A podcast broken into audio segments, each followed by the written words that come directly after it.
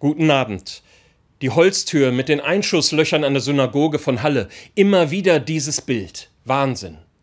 Viel ist in den letzten Tagen berichtet und auch darüber diskutiert worden, über Rechtsradikale, über Menschen mit fast krankhaften Gewaltfantasien und auch darüber, welche politischen und polizeilichen Konsequenzen zu ziehen sind. Die Holztür an der Synagoge von Halle hat noch Schlimmeres verhindert.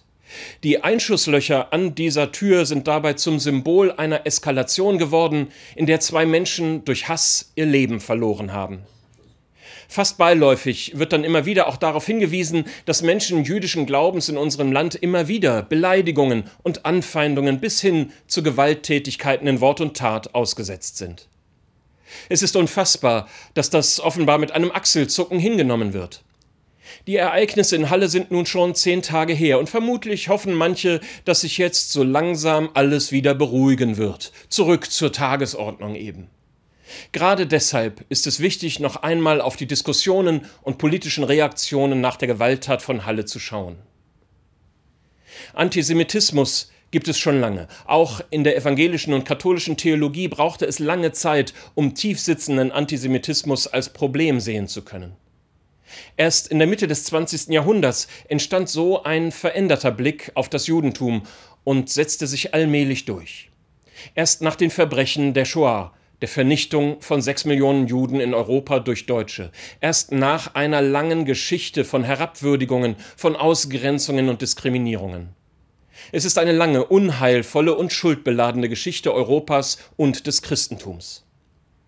Wer sie ansieht, wird merken, dass es immer wieder zu Gewaltexzessen und Pogromen kam.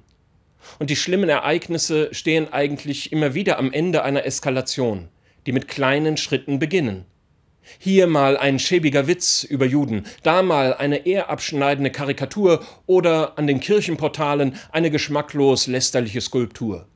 Für sich genommen sind es Kleinigkeiten, das wird meist auch als solche abgetan, aber es sind eben Schritte in die falsche Richtung, kleine Drehungen der Spirale der Eskalation.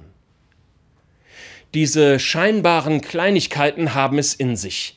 Sie sind wirklich toxisch, giftig und lebensfeindlich. Meist werden diese kleinen Schritte von verharmlosenden Kommentaren begleitet.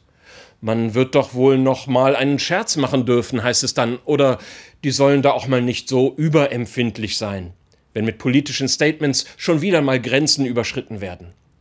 Besonders gerne wird auch die israelische Politik kommentiert, die man doch angeblich auch mal kritisieren müsse.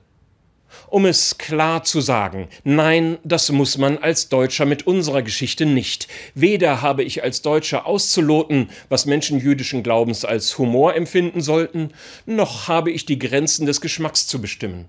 Und auch die Kritik an israelischer Politik sollte ich wohl besser anderen Leuten auf dieser Welt überlassen. Sie ist sehr häufig ein Deckmäntelchen für Antisemitismus.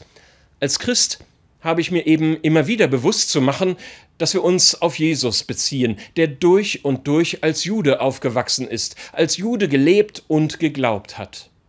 Er verstand sich als Teil des großen Bundes, den Gott mit den Israeliten geschlossen hat, ein Bund, der bis heute gilt. Deshalb stehen wir Christen in der Nachfolge Jesu immer in der zweiten Reihe. Einen guten Sonntag.